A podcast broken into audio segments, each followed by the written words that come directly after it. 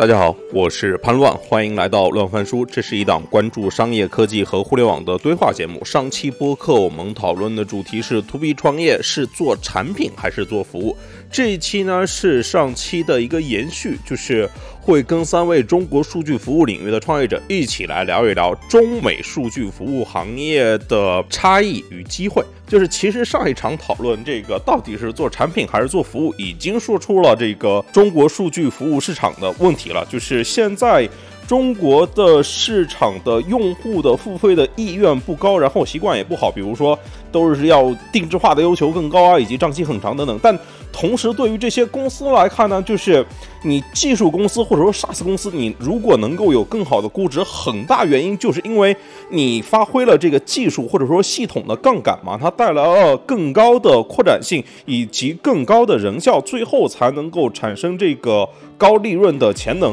但目前国内很多 to B 公司的人效指标并不高。那说好的用系统和技术来替代人呢？就是技术跟系统的价值，它到底体现在哪里？这些其实都是需要中国创业者来回答的问题。呃，OK，我们拉回来，就是这场我们会讨论到中美在数据服务市场它有什么不同？为什么美国的数据服务行业它能够发展的更快更好？就是中国创业者对于数据服务的全球化。是一个什么样的观点？如果想要做出海，应该先从哪些行业、哪些领域，或者说哪些客户开始来做？不同地区的团队配合起来又有什么样的注意事项？OK，三位，要不先给大家做一遍自我介绍？好，大家好，我是神车数据的创始人商文峰。那我们神车数据呢，主要给客户提供大数据分析和营销科技相关的这个产品和服务。一五年成立，到现在正好七年时间。好，今天很高兴跟大家这个交流，Tony，Hello，大家好，我是 Tony，一面数据的创始人和 CEO。那我们跟神神策比呢，我们是更加专注在消费领域，给消费品的品牌去提供数据分析，还有洞察，包括去指导他们日常的在数字化整个世界里面的一些商业的决策。那一面也是在二零一九年的时候，通过并购的方式加入了一家现在是跨国的上市公司，叫做 Essential。所以我们其实是一家本土的创业公司，然后现在又套了一个跨国企业的外皮。OK，哎，谢谢。好，大家好，我是泰博数据 Tablet 的创始人唐建法，大家叫我 TJ。Tablet 是一九年成立的，比较年轻一点，相对来说。呃，我们做的事情呢更加底层一些，可能可以说是，甚至是我是为桑总还有 Tony 做服务，对吧？我们是呃，Tablet 是像我们的名字一样，我们叫我们的使命叫做 Make your data on tap，就是让你的数据变得更加可用。我们的任务就是到企业内部，可以把企业数据孤岛的数据进行快速的、无缝的打通、连接起来，然后呃，快速的交付到你下游的业务来使用。嗯，这是我们在做的一些事情。嗯，对，谢谢大家。OK，呃，哎，聊到这里，我我我有一个就是媒体老师的问题啊，就是我最初现在我是一个科技媒体老师，对吧？科技媒体评论员，媒体这个行业这么多年啊，就是大家都有一个梦想，要做中国的彭博，就跟所有文娱公司都想变成中国的迪士尼一样，但到最后发现好像压根就没有任何一家成为迪士尼，或者说成为。彭博，就是我想问一下，我不知道 TJ 适不适合来回答这个问题啊？就是说，中国的数据服务它有没有类似于 Bloomberg 这样的机会？如果没有的话，它为什么？对，我觉得这个其实是是市场培育起来的。我我我前前一段时间，你刚才提到投资人的事情，前段时间就是上上周吧，跟我们的。嗯，投资方在聊起这个话题，他说非常惋惜，因为大家都知道，最近三月份以来，这个中概股的事件导致整个一一级市场、二级市场倒挂，所以你刚才说美元美元基金现在基本上都是已经非常困难在做事情，他们正在做大调整，怎么样做接下来的事情？但是在这之前，他他说了一句话，他说他真的是好可惜，TJ 他说我们刚刚觉得在去年的时候，就是感觉到就是在中国市场的这些项目的估值。比如说文峰可能还是还算在呃，就是在非常好的一个境界，对吧？像 PinCap 都是非常成功，他们的估值或者他们的大家对他的对他的这个判断的逻辑已经接近于硅谷了，就是说这是一个非常好的趋势，也就是在这样的一个高估值啊资本看好的情况下，我们能够吸引非常大的人才集中在这个科技领域，然后真的是资本会推动这些创新。然后我们会成为慢慢创新，然后把我们的呃这些这些 IP 输出成为一个世界级的这样的一个中国的叉叉叉。但很可惜，就是说今年突然就风向一变，就如果没有这些东西的话，接下来就就又会很困难。啊，就像我们为什么这样这种土壤长不出非常成功的软件公司，我们一直都有这样讨论。你一个软件公司都没法去卖产品的时候，你怎么样能有心情去耐下心来为一个功能去花三个月、六个月去打磨？不可能，你只能会。我现在是真的是每天都在纠结，跟研发团队，对吧？就是说，你你是我知道技术 CTO 会跟我说，这个技术非常重要，我一定把它做好，我才对得起我的客户，才对得起我们的团队，才对得起我们的品牌和声誉。我说，等你做完以后，我们已经没粮吃了，我们已经要关门了，对吧？那这这就是因为市场它不会愿意为我这个产品花五百万。他只愿意花个十万、二十万或者是五十万，那这时候这是一个非常现实的问题。所以在这样的情况下，你说为什么没法成为没有中国的叉叉叉这个事情？这就是一个经济，我觉得归根到底还是市场和经济的问题。有没有这样的土壤，就很大的容错成本，让我们来创新，让我们持续的创新，持续来给很很多的 buffer 空间来做这个事情。对我我也发表一下我的这个看法吧，我确实。肯定光我听到的也也不止一家想要做中国的这个蓬勃，我觉得这个确实难度更大，就是在于它还不是说短期发力它就能发上去的，它是一个靠时间积累，不断的去把它自己的那个数据库这个持续不断的沉淀，甚至这个沉淀过程中，许多时候它商业化开始的时候，因为你的数据没有规模效应，就是你你你这个量非常少。然后你根本就达不到那个让人家愿意花这个很多钱持续订阅的这个阶段，是吧？所以在这个情况下，其实你就有一个生存的问题，而生存的问题，你看就会引导着一家这个媒体机构，然后去做这些办会呀，这个办会展，然后去这个出这个商业文章啊，就是一系列东西就偏了。就我觉得，其实许多时候真的是需要很强的这种信念。去这个，它不是十年如一日。我觉得要做彭博这样的公司啊，它是要三十年如一日坚持下去才能出人头地的，才能这个做出个花样来我觉得现在为止还远远不够，还没到那个阶段。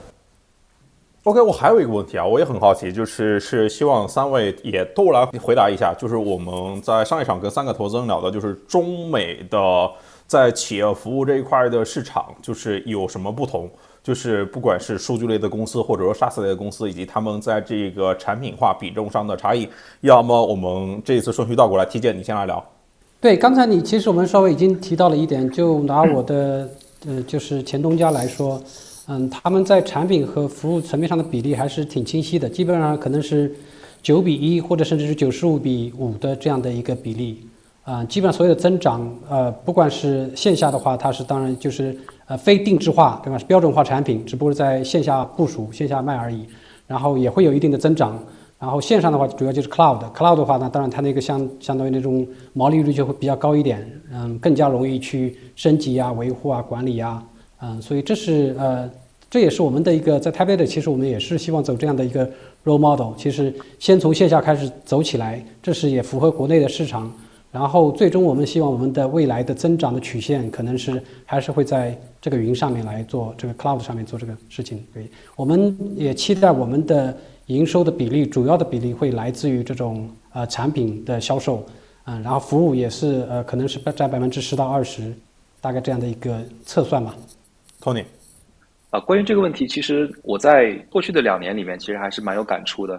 就比如说我们每次提到美国的。这个 SaaS 或者企业服务公司，我们大家一般都会提到 Salesforce 嘛。就其实我在几年前对这家公司也是充满了无比的敬仰。但其实，在过去的两两年里面，就是当我们就是加入到一个跨国体系，我们要把 Salesforce 集成到我们自己的流程、自己的日常运营里面的时候，我们才会发现，其实就是可能就是事实跟我们的想象还不太一样，就也并不是那么的美好。就 Salesforce 其实也是非常非常重，然后我们要把它这个配置的。呃，好用也也很难。Salesforce 跟 IBM 有一个非常非常大的二三十人的团队来帮我们去做实施，然后去做这个配置，然后去根据我们的需求去来改他们的这个产品的形态。当然，它是通过这个 A Pass 的方式啊，用这个配配置的方式去去实现的，而不是一行一行代代码去写的。但整个这个过程其实也是相当的长，然后有很多很多的服务，很多很多的人天，然后很多很多的这样子的一些客户的不停的去改需求，不停的去交流这样子的一个事情。只是说可能 Salesforce 它不自己做，它会有一些一些合作伙伴去做。所以这个我我其实挺难下这个结论，就是中国的呃企业服务公司这个服务比重高，美国的企业服务公司服务比比重低这样子的结论了。我觉得如果真真的是在用他们的东西，然后天天去跟他们打交道的话。但我觉得其实有一点非常非常不一样点，我感觉到的就是，当我们在用了这个 Salesforce、用了 Workday、用了各种各样企业呃这些 SaaS 产品之后，我们会发现它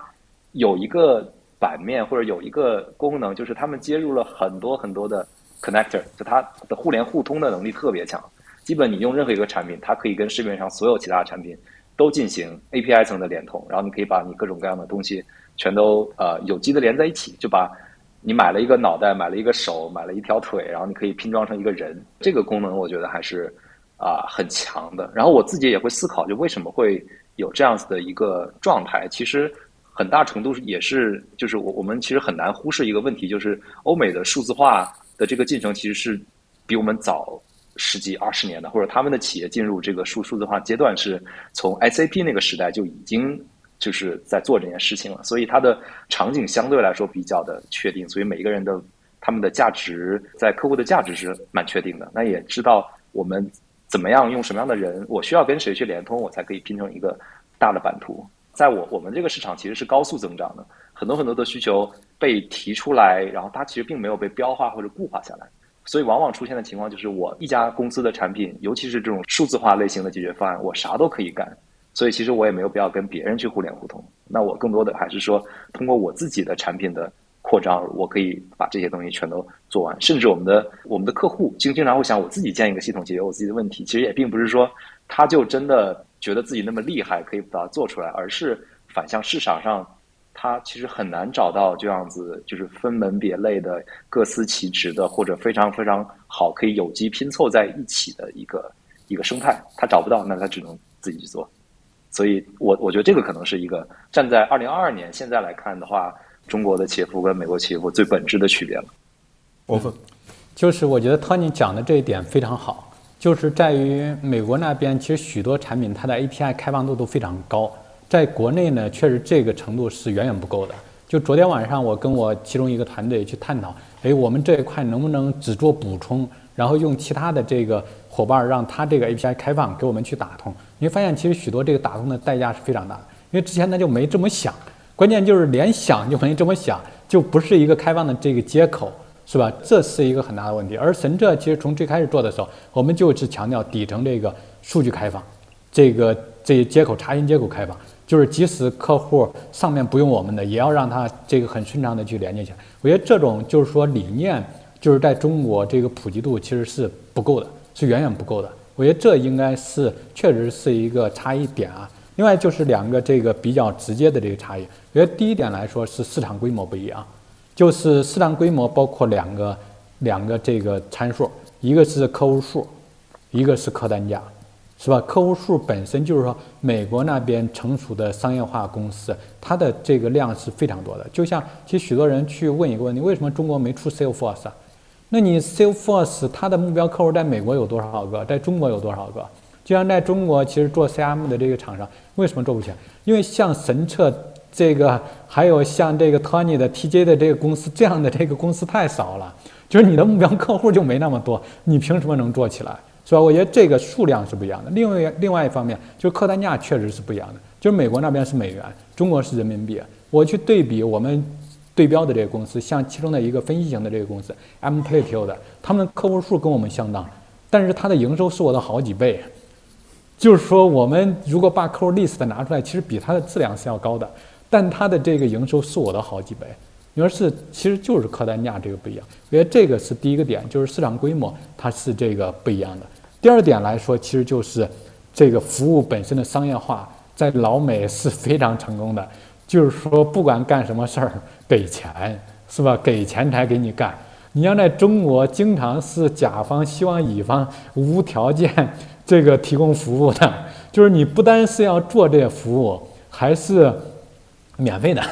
就是说你许多时候都是你在打这个免费的工，就是说你你你做一点又做一点，这个当然怎么定价，这个也也怪乙方啊，就是就像神车自己其实也没有把许多这种服务 SKU 化，就是没有一个明确的清晰的定价，那客户当然就觉得这些事儿都是你的问题啊，你都得给我解决一下，但是你说收多少钱，他这个又这个不愿意花这个钱。我觉得这个就是说，甲乙方其实都有问题的。我觉得就是服务本身的商业化，这是接下来在整个中国，在整个 to B 领域，应该是往前要跨一步的。我甚至我觉得比产品化它这个更重要。就是产品化怎么去做，大家这个这个思路还是比较清晰的。就是服务本身如何商业化，这点我觉得是做的远远不够的，应该再往前这个去努力。我之前跟那个做云方面的同学聊的时候，其实是发现中美的市场主体其实都是很不一样的。就是在美国可能真的是中小，但中国的中小跟美国的中小，它可能也不那么相像吧。就是大家中国的中小公司可能存活的，大家都还有更多的时间为自己的存活问题考虑，然后。真的为服务来付费的，又更多是这种大的公司以及那些政府啊，就是这一些的，就是客户吧。对，就反正不全是纯市场化的。哎，刚才大家都聊到，可能是在美国，它或者说在海外一些发达国家，他们的市场，不管是客户的规模、付费的意愿都更好一点。那我想问了，今天大家对于国际化？的机会是怎么看的？就是在数据服务领域里面，就是这个大家要做全球化吗？文峰，这个肯定是需要做的，因为我觉得数据能力是不分国界的，就是到哪儿其实都需要有这种能力，是吧？如果你打造了一种能力，为什么不服务更多的这个客户呢？因为本身我们做产品其实就是在于它边际成本低嘛，就是你就是期望它去打更高的这个杠杆的嘛。但是这个难度也是非常大的，就是在于其实你需要提供一定的这种服务，而这种服务本身又需要 local，是吧？需要这个本地化去做，这个难度是非常大的。因为我们其实过去这两年就在这个有小的市场再去尝试，然后尝试的这个过程里面，我们就会发现这个当地你必须有对应的这个服务团队，所以这是一个这个你要做好这一点，这个加上你看这个疫情，你连跑都没办法跑过去，这个影响是非常大的。但另一方面来说，其实中国有一个很大的这个机会，也就是跟着这些出海的这些企业一块儿往外走，是吧？就是神浙现在服务的这些出海的客户也有这个大几十家吧，就是我们跟着他们就一起，你你跟着就出海了，是吧？我觉得你可以说，即使你不愿意做国际化，但是你不能忽略出海，因为你忽略了出海，就真的就放弃了很大的一块市场这个蛋糕，就是你。但你做出海客户的时候，你自然就会把一些国际场景的一些对接啊、一些能力就补充上去了。你补充上去之后，再去做那些本地化的这些企业，也是一个自然而然的这个过程。所以我觉得它是一个三级跳：一个是做本地的，然后第二步做这些出海的，第三步做那个当地的。然后在这个过程里面，当然做这个国际化，我从我考虑还有一个好处，就是你能跟这个一流的这个对手在一个。中间地带做公平的较量，你在中国这个市场你打赢了，其实许多时候是窝里横，是吧？就是人家其实跟你根本就不具备一个条件，人家根本没法玩，是吧？你具备有个具备一个这个很大的这个优势在这里，我觉得恰恰是在这些中间地带跟这些国际一流的对手去 PK，PK 的过程里面知道人家的这个优劣势，然后去迭代产品，它反过来也有助于你把国内的这个产品去做好。是吧？去让它这个创新迭代的这个速度更快，我觉得也是非常有价值。托尼，我我觉得这个其实，嗯，我们所所谓的呃叫做全球化或者是出海的话，其实我们在讲这个问题的东西，我们其实在讲很多很多的这个可能性，然后我们混在一起，然后我我尝试来拆解一下，就是嗯，为什么美国软件或者是 SaaS 的全球化做得好呢？是因为美国公司是很多很多全球化的公司嘛，就比如中国的这些公司，可能有大概就是三分之一就可能都是外企，然后这样子的，然后它本身这些公司又规模很大，然后它数字化要求很高，所以美国软件其实全球化的过程中就跟着这些外企到了中国，然后这些外企的人呢又出来创业或者加入本土企业，帮本土企业去完成这些转型，那这些海海外的先进的工具呢又随着这些人，然后又带到了中国本地。所以其实我们可以看就是如果按照这个逻辑的话，只要中国企业会出海，那中国的软件一定会出海。就比如说飞书也是个很好的例子吧，就是很多很多中国的企业有海海海外的业务，有海外的团队、海外的同事，那那那些人都会用 Lark Suite，对不对？那以以说像一面这样的公司，我们被这家这个跨国公司收购之后，那我们包括在一面之后，又有另另外的几家中国的这个数据类的创业公司加入了这个集团。那现在我们中国有小一千人，那今今天我们也是很成功的，让我们集团的大老板装上了飞书，用飞书给我们开会，然后给我们做直播，这也是一种路径。这个其实就是说，我们会伴随着中国企业的出海而出海。另外一个，其实我想说的是，在数据这个行业啊，就是中国真的是非常非常领先的，尤其是在应用层，因为本身数中国的数据量特别大，就随着我们的这个移动互联网啊、电商啊，就是拥有全球最大的体量的数据以及最复杂的商业形态，所以这也就伴随着我们去撬动底层的这个数据，包括技术架构，我们有非常非常能够撬动这些数据的工具，所以这些东西其实是很强的。呃，所以这个东西的出海呢，其实我觉得也未必说我们一定要把我们在中国卖的这个东西直接卖到海外去，反倒是说我们可以利用这些技术的能力，能够去支撑海外市场那个市场它真正需要的一个东西。就举个很简单的例子，就是说我们其实呢，就一面加入了跨国集团之后呢，我我们有一个兄弟公司，它是呃商业上非常强，它给全球所有的国家提供这个数字货架的监测的这样子一个产品跟服务。但是其实，呃，因为一面的数据处理能力就非常的突出嘛，所以并购之后，集团就把所有这个产品底层的，从数据采集到数据存储处理，然后到提供，全都转移到一面这儿。所以，所以本身一面现在已经在服务六十多个国家的电商的从业者，通过我们的这个技术架构。但其实我们不是用一面的产品，而是我们把一面的能力转化成了符合他们当地的需求。他们要看亚马逊，他们要看这个麦克多，他们要看这个 Lazada，但但是我们一样都可以用同样的技术帮他们去实现这些东西，所以这个我我觉得也也是一种我们叫做全球化的可能性吧。OK，刚才 Tony 提到飞书，我记得飞书应该是接下来主要的目标就是要去做国际化了。哎，T 姐，这个问题你你你你也回来回一下。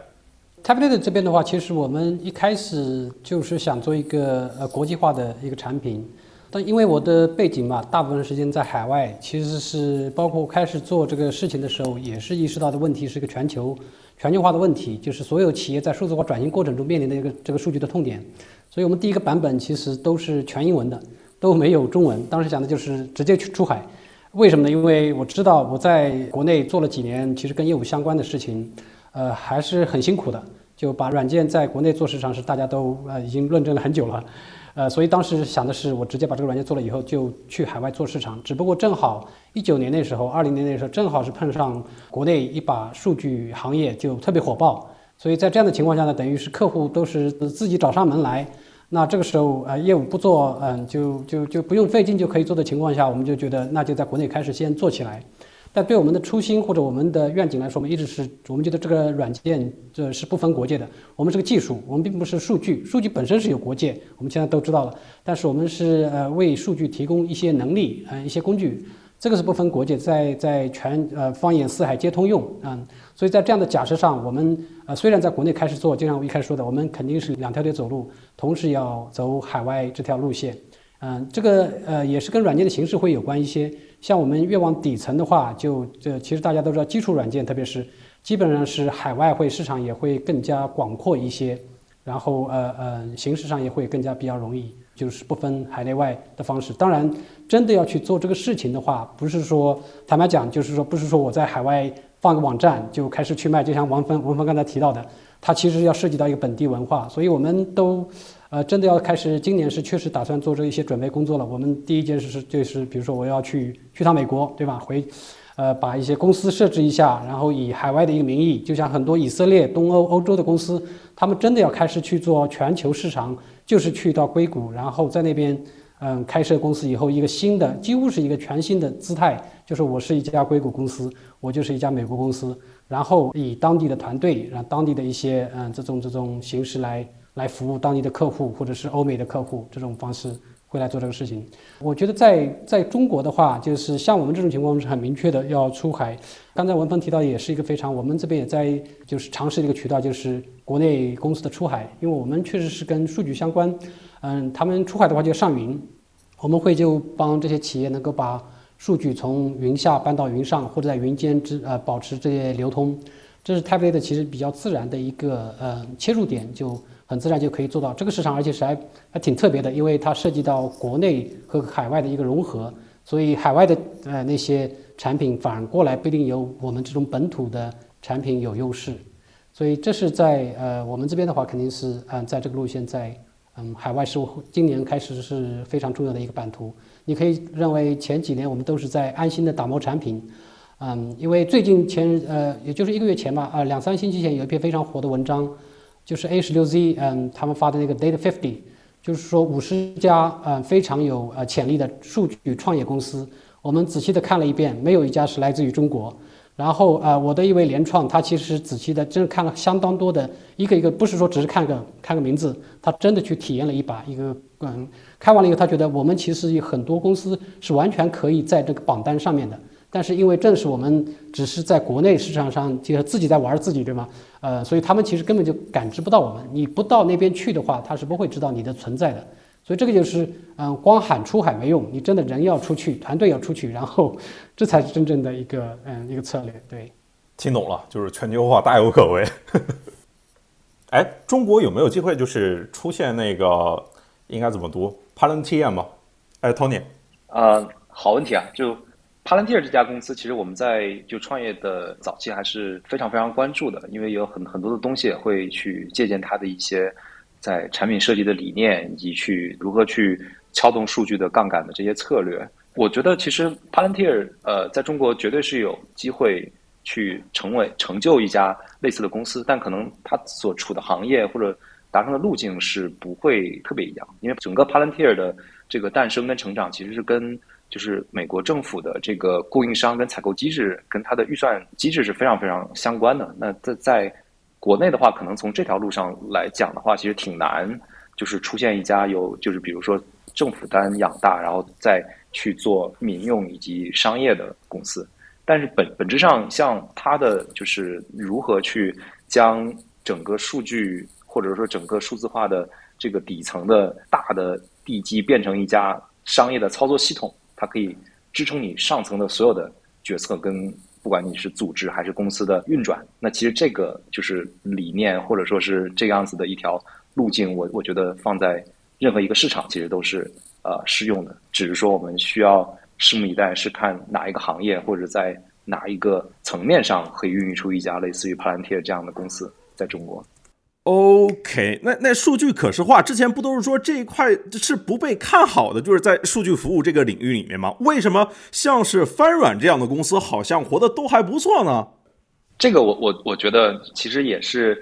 呃，叫做市场决定，市场决定谁活得好，谁活得不好嘛。数据可视化，大家可能以前会觉得啊，原来这么多公司在。再去做，就有 Tableau 啊、Power BI 啊，然后就是这些大厂也在做，然后创业公司也在做，还有一些很古典的，像像那个您刚刚提到的，像翻软这样子的公司，它可能做了这个十十几二十年的，就专注在这样子的一些这报表的产生上。但事实上是是市场证明，这个确实是有需求，因为本身数据最直观的一个使用场景就是你要把你这个。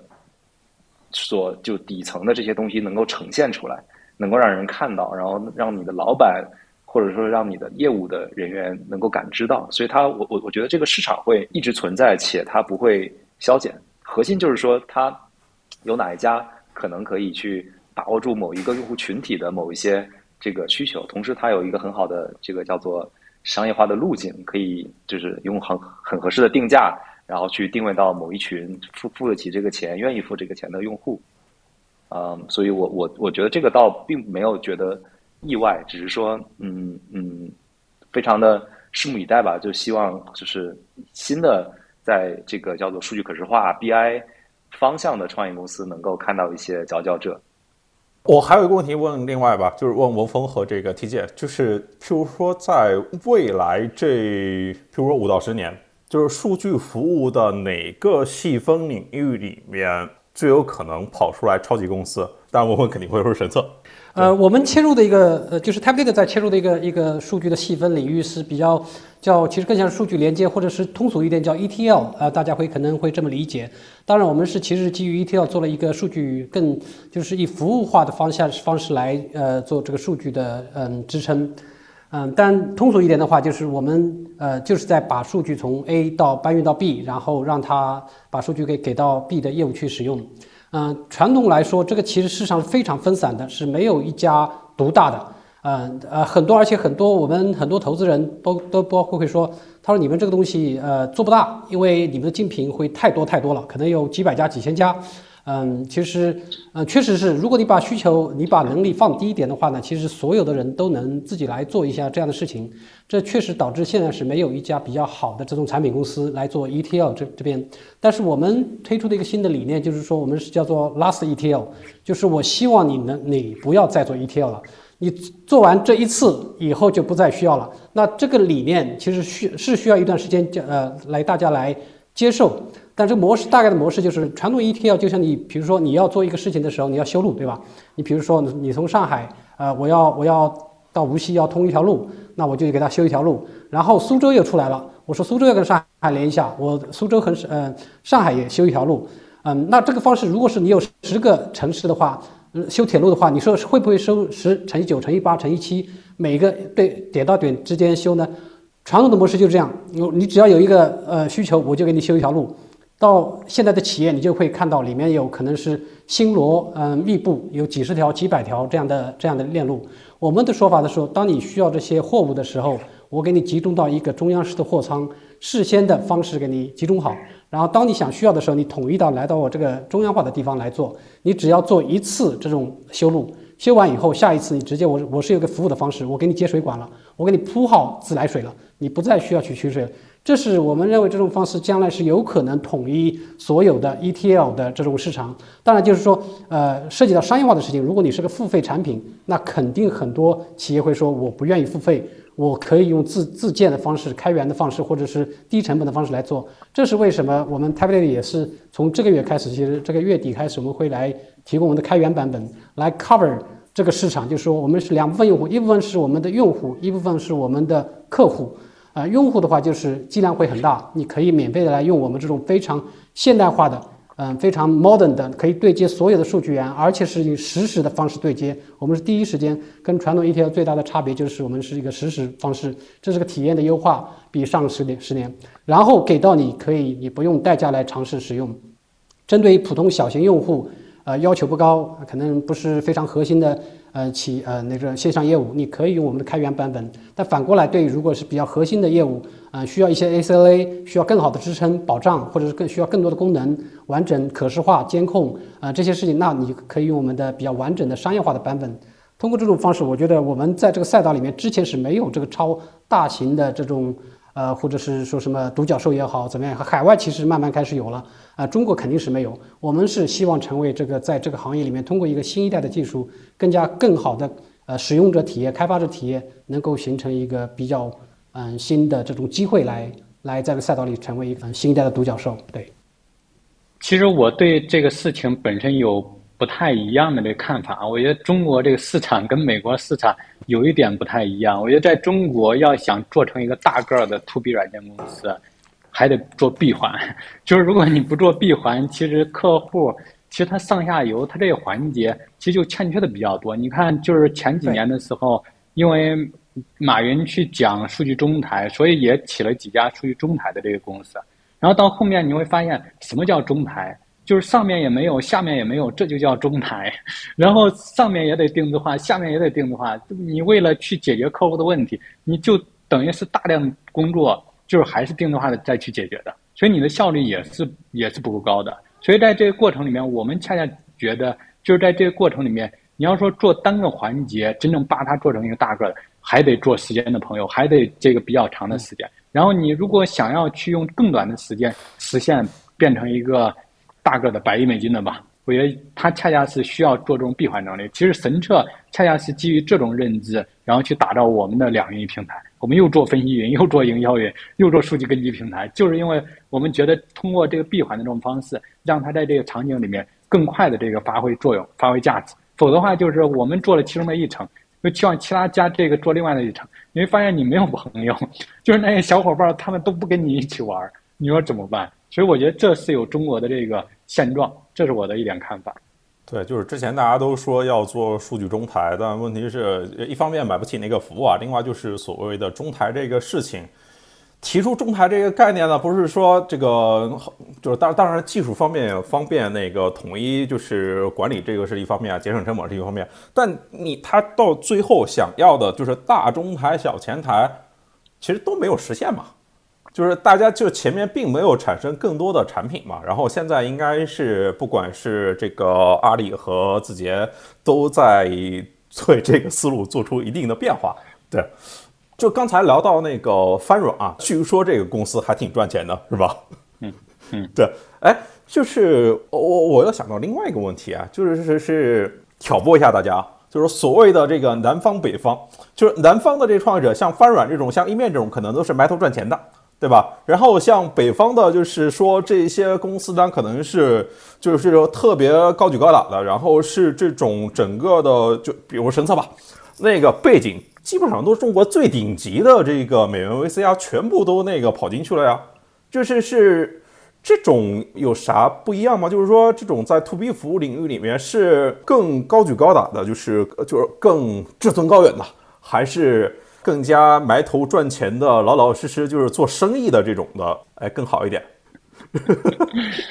我觉得你想要成为谁，跟你真正是谁，这中间还是有区别的，是吧？就像我们神策，我们很长一段时间，我们觉得我们采集数据采集又牛，分析又牛，然后营销又牛，是吧？我们就是那个很牛逼。但是我们发现许多客户对神策的理解，你就是个做数据买点的，是吧？就是说你想成为谁，跟那个。客户眼中你是谁？这中间是有差异的。同样就是说，你这个自己这个志存高远，到实际真正做的怎么样，这中间也是有跨度。所以我觉得不能只是看大家这个表面上要这个低调还是高调。你就像大疆，人家是深圳的企业，人家不也是一家国际化的这个几百亿美金的这个企业嘛，是吧？所以我我觉得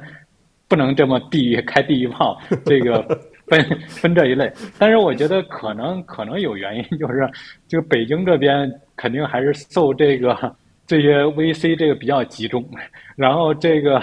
有清华北大这样的这个学校在这里，就是所以这个 think big 的这个比例可能会高一些。哎，Tony，我我觉得我我要是那个能有有人给我两亿美金，我也不会拒绝啊。所以其实我我我觉得可能还是在就是从地域上来。看我，我也跟文峰的观点类似吧，就可能北京确实它离资本会近一点，但本质上就可能也不太有这种南北这样子的划分之说，更多的还是看看时机吧，就是在某一些那个市场的阶段，或者在某些时代，其实你更适合高举高打。就当你市场上全都是钱的时候，那你其实确实多拿一些，然后有更多的资金的支持，你可以更快的做事情，这个完全是一件就是。百分之百作为企业家应该去做的事儿，但是可能在一个就假设，比如比如说像翻软这样公司，它在它的出生其实是在就是整个创新创业大潮之前，所以在那个时候它就是能够就是有自己的赚钱的商业模式，能够自己不断的把雪雪球越滚越大，就是一个很好的成功的例子。我我现在也觉得那应该也是一条非常非常在当时来说是非常非常正确的一条道路。等到。创业创业大潮来的时候，发现翻软其实也不太需要融资了，它已经蛮赚钱的了。那其实这个问题又回归到大家对未来是怎么判断的？那未来的五年、十年，大家会判断说我们要继续融完两亿美金，我们还可以融一个二十亿美金，还是说我们可能要 这个可能像深圳的这些公司一样，就得这个自己滚慢慢的滚雪球？呃，TJ 这个问题，你你你有什么要分享的吗？就是说翻软拒绝了所有 VC 的投资啊。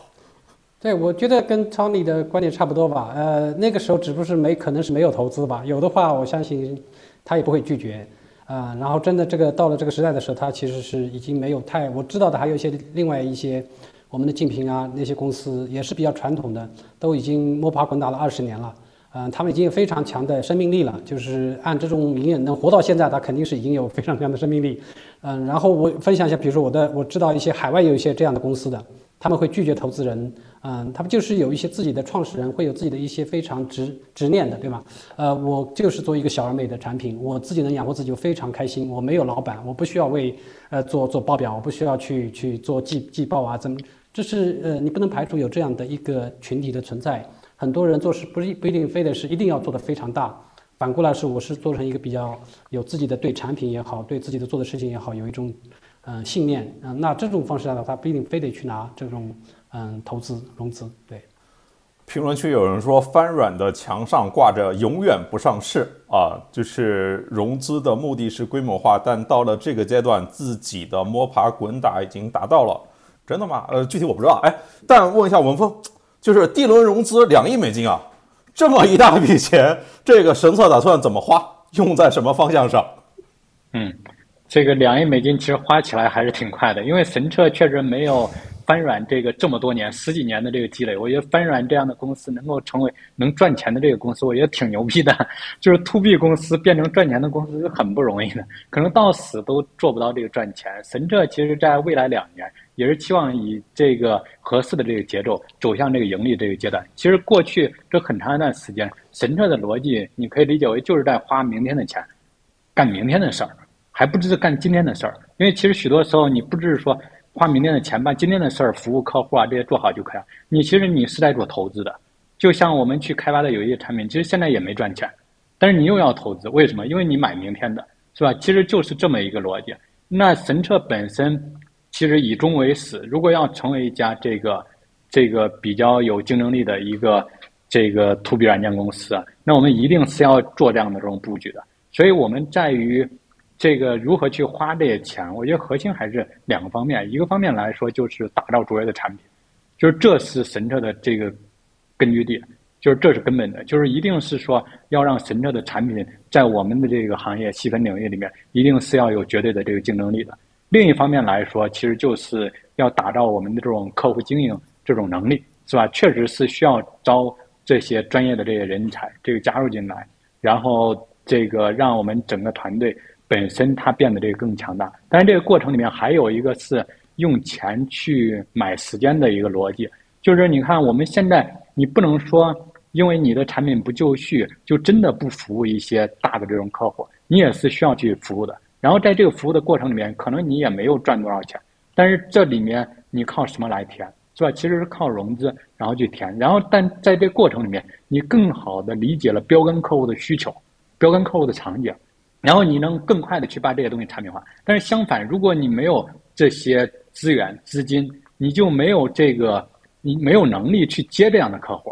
你又不知道人家的需求在什么，就是你没见过猪，你也没见人家猪怎么跑的。你看，这个其实就是一个很大的这种问题，所以其实我觉得就是 to B 公司，它是一个非常讲规模效应，就是它其实许多时候是不讲网络效应的，或者说你你很幸运才有网络效应，你许多的时候规模效应，那规模效应怎么办？其实就是你还是要有一个很大规模的这个投入，当然你投入不是盲目投入，在商业模型上一定要跑通。其实对神车来说，就是既要保证我们要做到我们期望的这个大的这个市场里面的第一名。另一方面，就是我们要把我们的这个商业模式，像这些人效啊，还有这个经营体系啊，这些都要去构建起来。这是我们这钱其实花起来很快的，因为我们现在神车已经超过一千人了，就是你你想想数数人头就知道，这个开支是非常大的。OK，我看评论区的何明科说，翻软是二零零八年成立的，那个时候投资已经很盛行了，还是这个经营理念不一样，就是他没有接受很多 VC 的投资。哎，从刚才这个事实上是一个地图炮，并不成立的地图炮，南北方的差异。那我们聊到这种人的差异呢？就譬如说三位创业者的背景，像是文峰之前是百度这种 To C 的大厂，然后大厂的程序员。然后像 TJ 可能是这种在海外的大的 To B 公司的这种高管，然后 Tony 可能就是名校的 CS 博士，然后一毕业或者说直接出来创业吧，相当于是，就是大家不同的背景对于自己做公司这个路径的选择上会有什么影响吗？我我来先说吧。其实我觉得有两个方面的这个影响，一方面来说就是这个文化，就是做事的文化。其实百度这个文化里面有一条我非常认可，就是把事情做到极致。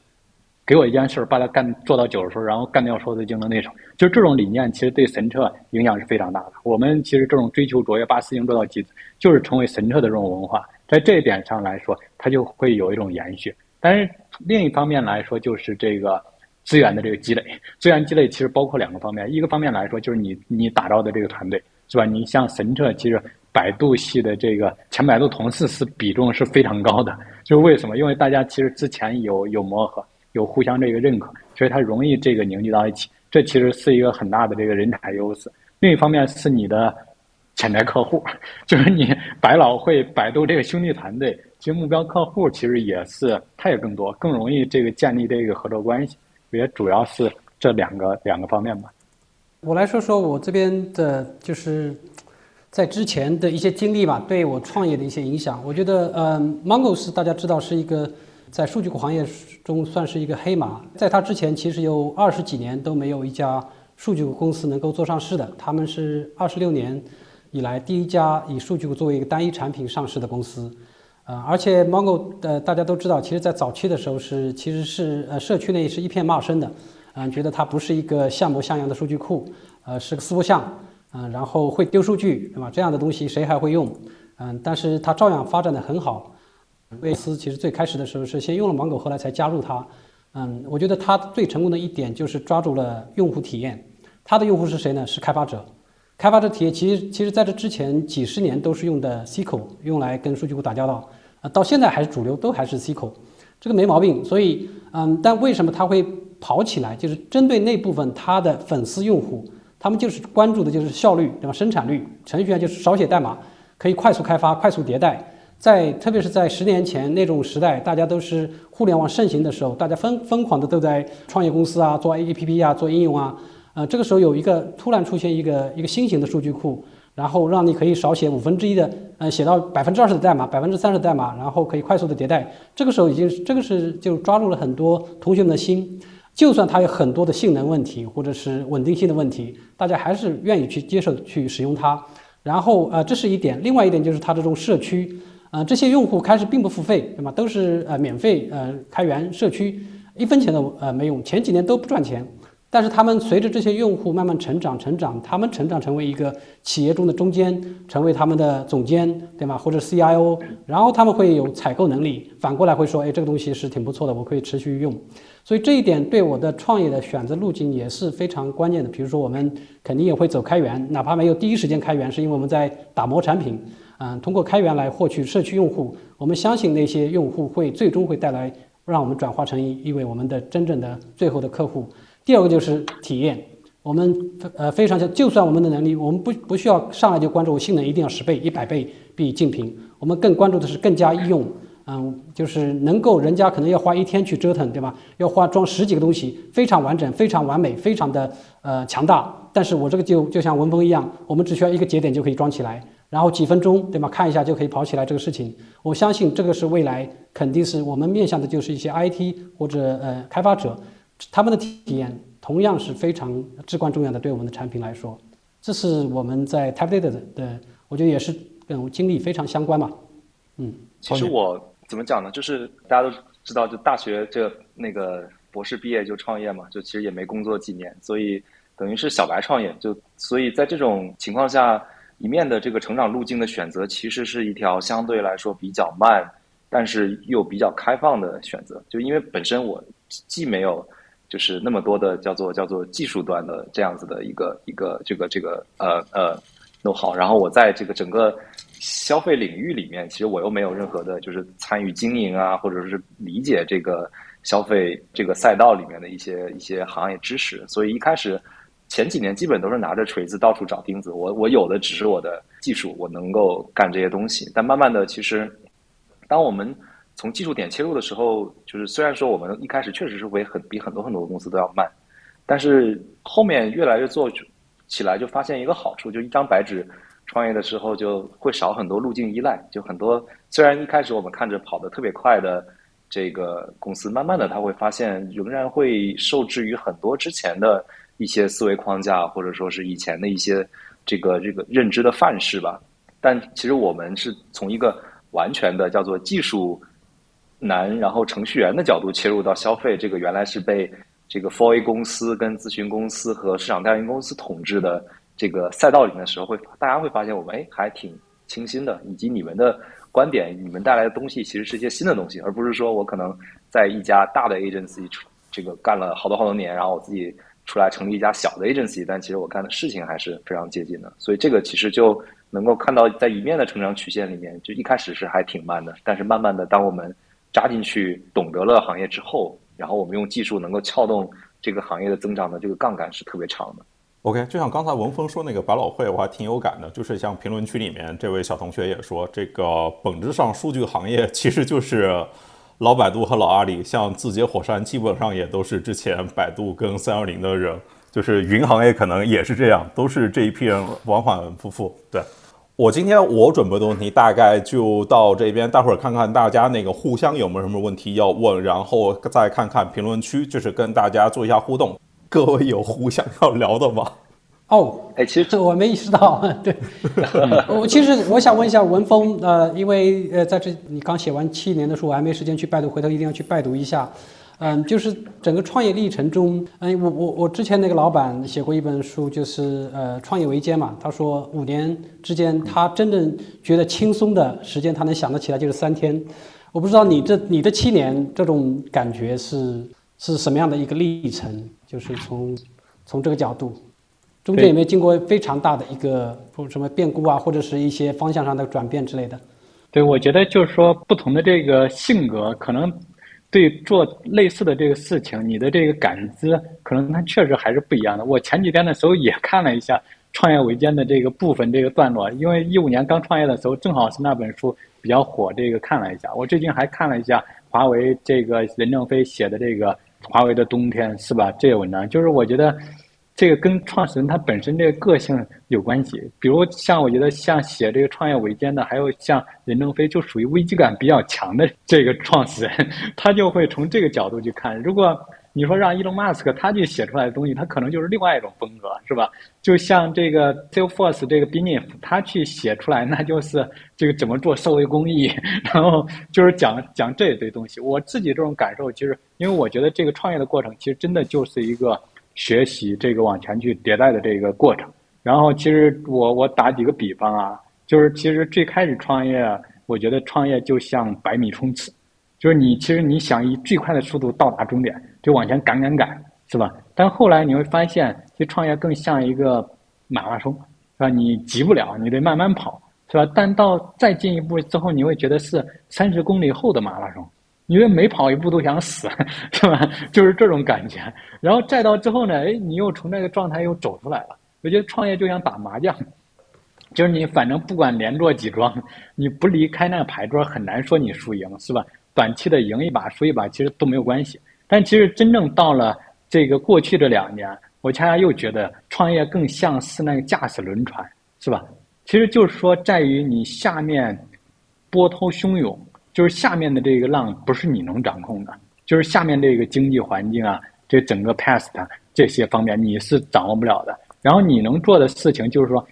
把握好你那舵，是吧？你尽量就是让自己站在一个非常有利的位置，这是你能控制。但是你没办法控制整个浪它是起起伏伏这些东西，这是我的一些这个感受吧。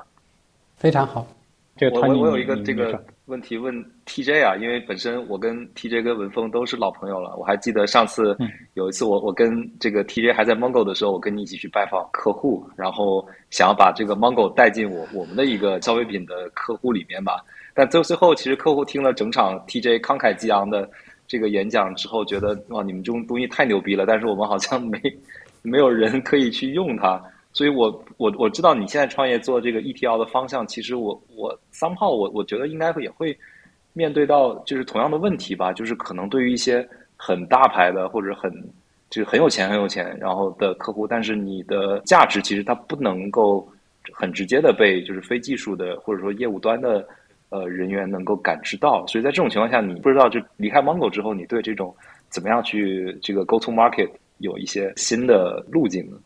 对，呃，我觉得我们这呃，当然就是我做这个事情，我是非常清楚，因为踩过坑嘛。其实，在芒果其实是商业化是很不成功的。当然，我我加个定语啊，是在中国市场是很不成功的，在海外其实它做的还是 O OK 的。呃，那我当然会呃很清楚这个坑在哪里。我们最呃我们的路线其实很清楚，我们是自下而上的，就是我们面首先触及的用户都是一些用就是真正使用的，就是他能感知到我们这个产品的价值点的。那最大的问题就是去把它换成客单，这是会有挑战，因为他们往往都不是决策者。这个时候你要去跟决策者让他买单的时候，这是会碰到一些这样的挑战。所以我们在这个阶段，我们现在今年才开始商业化嘛，所以之前这个问题都不算太大。呃，那个时候是没有呃，我们没并没有呃业务团队，所以没有业绩的压力。我们只是说，如果触及到这些客户的话，我们会挑一挑。如果他懂我们，然后也有预算，那我们就可以跟进。如果他懂我们，呃，但是也没预算，或者是他不太懂我们，那我们可能说这个时候是我不我是没有这个精力来培育你。那这个问题马上今年就不一样了，我们今年已经开始，我们的销售团队已经起来了，所以马上就开始面临着这个，哎，这个这个客户好像是很多大家都在关心，都在用，但是真正能够说能够进到商机，或者是能够进到跟呃采购阶段的会比较少一点。所以这个问题，呃，可能是呃，我们会预知接下来的一年会比较，就是会非常有的非常大的挑战。但从我们的角度上，我们怎么来解决呢？就是一个。呃，就是首先触及还是没毛病，还是按我们那种 PLG 的模式，我们通过我们的云版和我们的开源来触及我们的用户。但反过来，我们为什么起了这个销售团队？就是我们清楚的意识到，靠 PLG 在国内是行不通的。你不可能靠一个仅仅是靠一个技术的来来，其实可以行得通一小部分，但是整整个的流程的话，你要触及到真正的买单的，都是一些。比如说，呃，我们叫做 EB，对吧？嗯，真正付费的那个都是老板，老板你要讲他听得懂的故事，所以在这方面，我们其实是就会起一些所谓的这种方案型的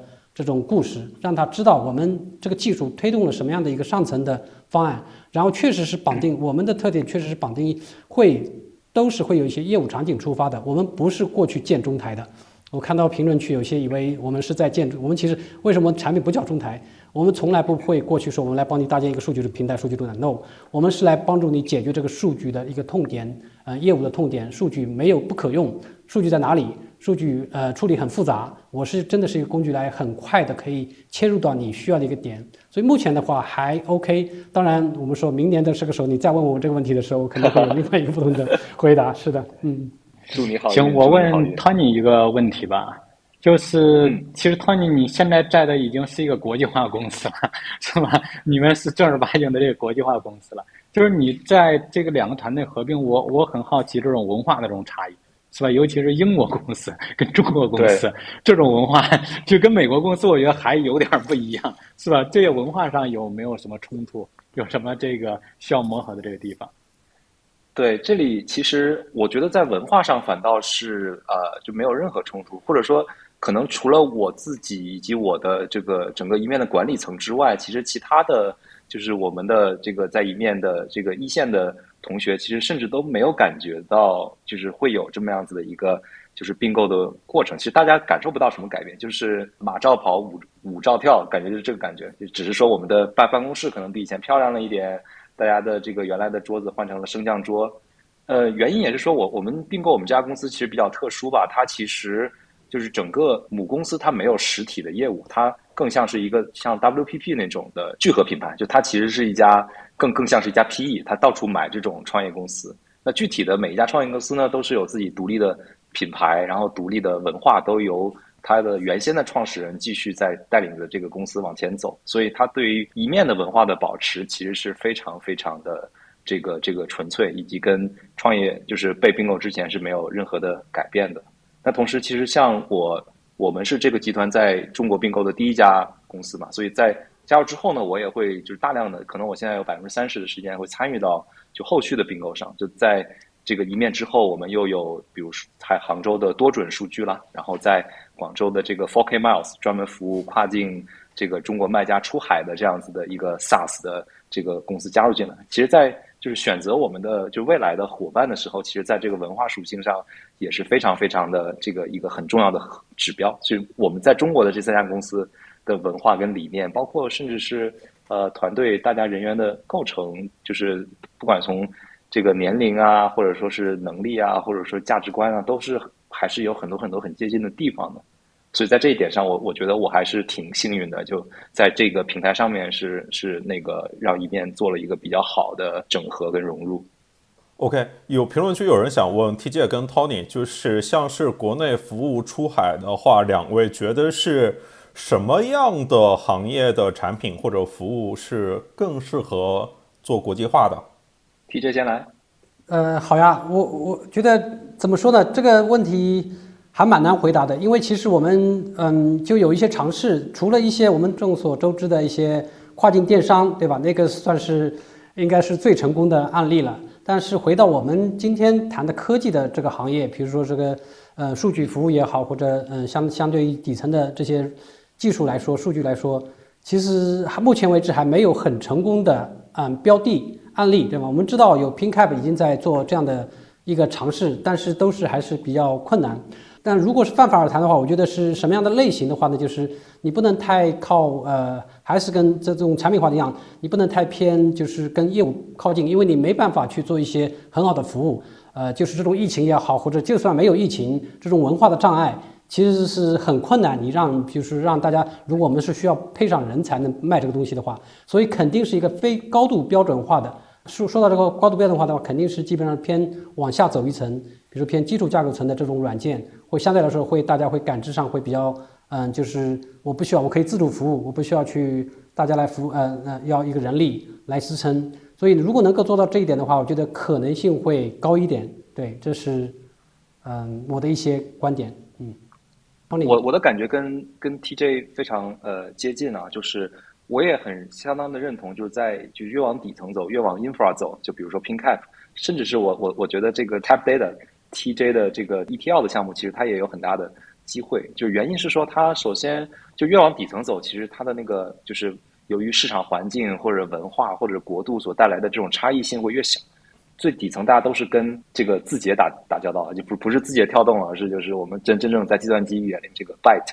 所以就其其实像就是底层的数据库啊，或者是数数据处理这些工具啊，其实因为在过去几年里面，就是中国的数据量，不管从量还是使用的复杂程度都极大的膨胀，所以在中国衍生出来的这样子的一个类型的产品，在放在海外市场、国国际市场上是，我觉得是有相当相当有竞争力的。因为本身我们跟很多的外企打交道嘛，然后我们也会用他们在欧美市场选用的创业公司的。ETL 类的产品，这个数仓的产品，数据湖的产品，然后去用。那当然有很多时候，我们就是用国内的方案，甚至是我们自己的方案，都可以去吊打这样子的一些一些方案。所以在这这里的话，我觉得是有大的前景的。另外一个就是，我仍然会坚信，就是随着中国企业的出海，它会带动一波应用层的这种非常通用型的这个软件的出海，然后被老外所认知。就比如像文文峰刚提的大疆，它。有好多的员工在美国，那如果大家打个比方，如果大家用了飞书，让美国的同事跟中国的同事一起去来交流的话，那这些大疆在美国雇佣的美国人跳槽去其他地方的时候，他可能也会说：哇，这个东西跟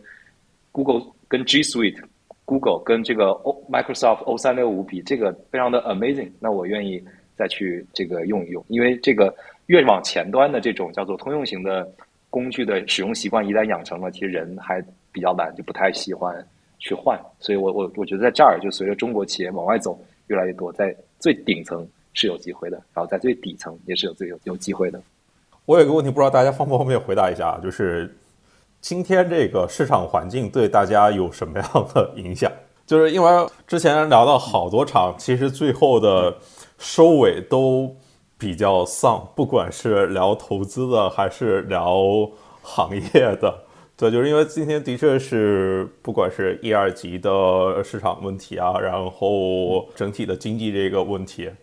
嗯，我我先来吧，简单说一下，我我觉得这个长期肯定还是要看好的，就是还是要看好整个这个大的趋势，整个中国的数字化转型，还有整个中国这个成为第一大市场这个趋势，我是毫无怀疑的。但是确实短期之内，就是在这个大的这个，你看整个大的经济环境中变化。其实对整个这种估值模型，其实都是会有会有影响的，是吧？不只是中国，美国那边其实也有这样的影响。而疫情这个本身其实也没有，目前还没有扫尾，就是还还没有这个去去清的这个。但你说会不会清？那肯定会清的。就是这些东西，我觉得是毫无悬念的。但是在这里面，确实对于我们这样的这个创业公司要求上来说，我觉得确实是需要重视经营效率，就是良性经营，是吧？咱们不能说这个总是在这个烧钱，我觉得这个肯定是不行的，还是要有这种造血能力。我觉得这个对于每家公司来说都是一样。另外一方面，就是在这种环境下面，我们其实还是要保持一个良好的增长。是吧？你在你这个同样的这个行业内部，其实还是要保持一个增长，因为市场总是会回来的，就是它天不会一直阴下去的，还是会出太阳的，是吧？就是在这个情况下，到时候人家这个投资人还是会看你过去几年的业绩的，然后你到时候后后面发现你在疫情这一段时间躺平了，那那也不太好嘛，说明你这个团队其实是没有志气、没有这个长远眼光的嘛。所以我觉得这个恰恰是在这种。大的环境比较低迷、比较有挑战的时候，你还是你的精气神是什么，是吧？你的这个公司到底是以什么样的姿态去穿越周期的？我觉得这些对于一家创业公司来说都是非常重要的。我是经历有幸经历过，应该是在美国的呃两次危机吧。第一个是 dot com，我是正好是刚去美国不久，也就是刚加入 Upsware，就是那个创业维艰那个讲的那家公司，二零零一年。那段是刚刚呃 crash，所以是跟现在的情况差不多，是有有点类似，就基本上是哀鸿遍野那种那种那种情况。当时真的想的是，以为是世界末日了，这个事情还怎么搞，对吗？就是苟延残喘，那很多公司都是，呃，马上关门。但很快没真的没有想到，可能也就是隔了一两两年嘛，到二零零三零四，马上整个市场经济已经就已经是蓬勃向上了，就是完全是比呃超出就是当时的预计嘛。然后第二次又是呃零七零八年那个次贷危机引起的整个金融危机，嗯，也是我那时候也在美国，也是经历了，啊，那那段时间的话，就是当然我不在创业，所以呃还好，没有没有感觉的太多，但是整个来说也是对社会的影响好像还是不是不算特别大，啊，反过来这一次的话，我们倒是觉得，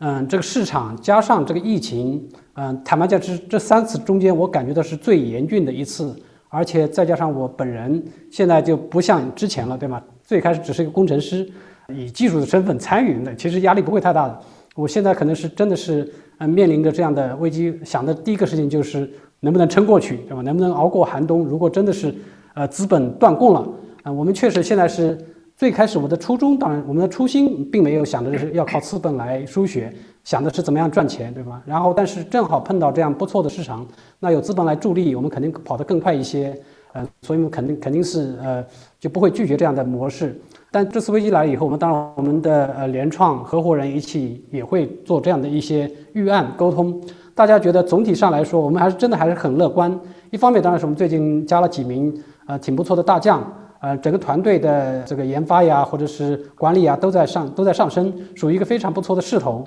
所以，哪怕是市场不好，我们反过来，我们觉得比较有信心。呃，就是本身做的事情还是是一个非常真实的事情，是满足是匹配市场需求的。虽然市场它可能会调整一下，可能比如本来今年的预算会暂时卡一卡、缓一缓，但最终只要恢复正常，它马上都会反弹回来。所以我们对这个事还是还，我觉得还是充满信心是最关键的。反过来也是一个契机，就是让我们提前拔掉输血管或者是呃导管，对吧？呃，让我们开始正视这个事情。我们本来这个做这个事情就是一个商业化的公司，不是为了自己，就是说一直是在做呃为创业而创业，对吧？我们迟早要面试这一对，这个只不过这个形式让我们提前可能是提前了一两年来面对这个事情吧。反过来我们觉得这是不是一件坏事？所以整体上来说，我们说对我们来说还好。就像当然像文峰是肯定是没问题，对吧？我们这个银行里大把 大把的资本，不用担心这个问题。我们这边的话，反过来是一方面就是我们还是有一些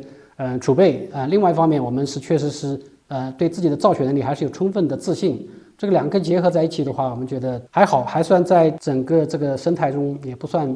嗯自信度还是蛮高的，所以应该不会有大的影响对我们来说。对，Tony。我的感觉跟 TJ 是很很很类似啊，我也非常乐观啊，嗯，因为可能也是站着说话不腰疼吧，因为我我们本身就服务的是大客户，所以大客户嘛，就又是那种特别传统的大客户，所以这种人他们自己就活了一百多年，扛了无数的周期，所以他们的生意就是虽然说短期有波动，但是他们也不会倒，所以他们不倒，我我们就不会倒，甚至是说，就其实在今年我们的。业务的增长其实还是蛮蛮蛮 OK 的，只是一个可能百百分之五十的增长，还是百百分之一百的增长，的问题了。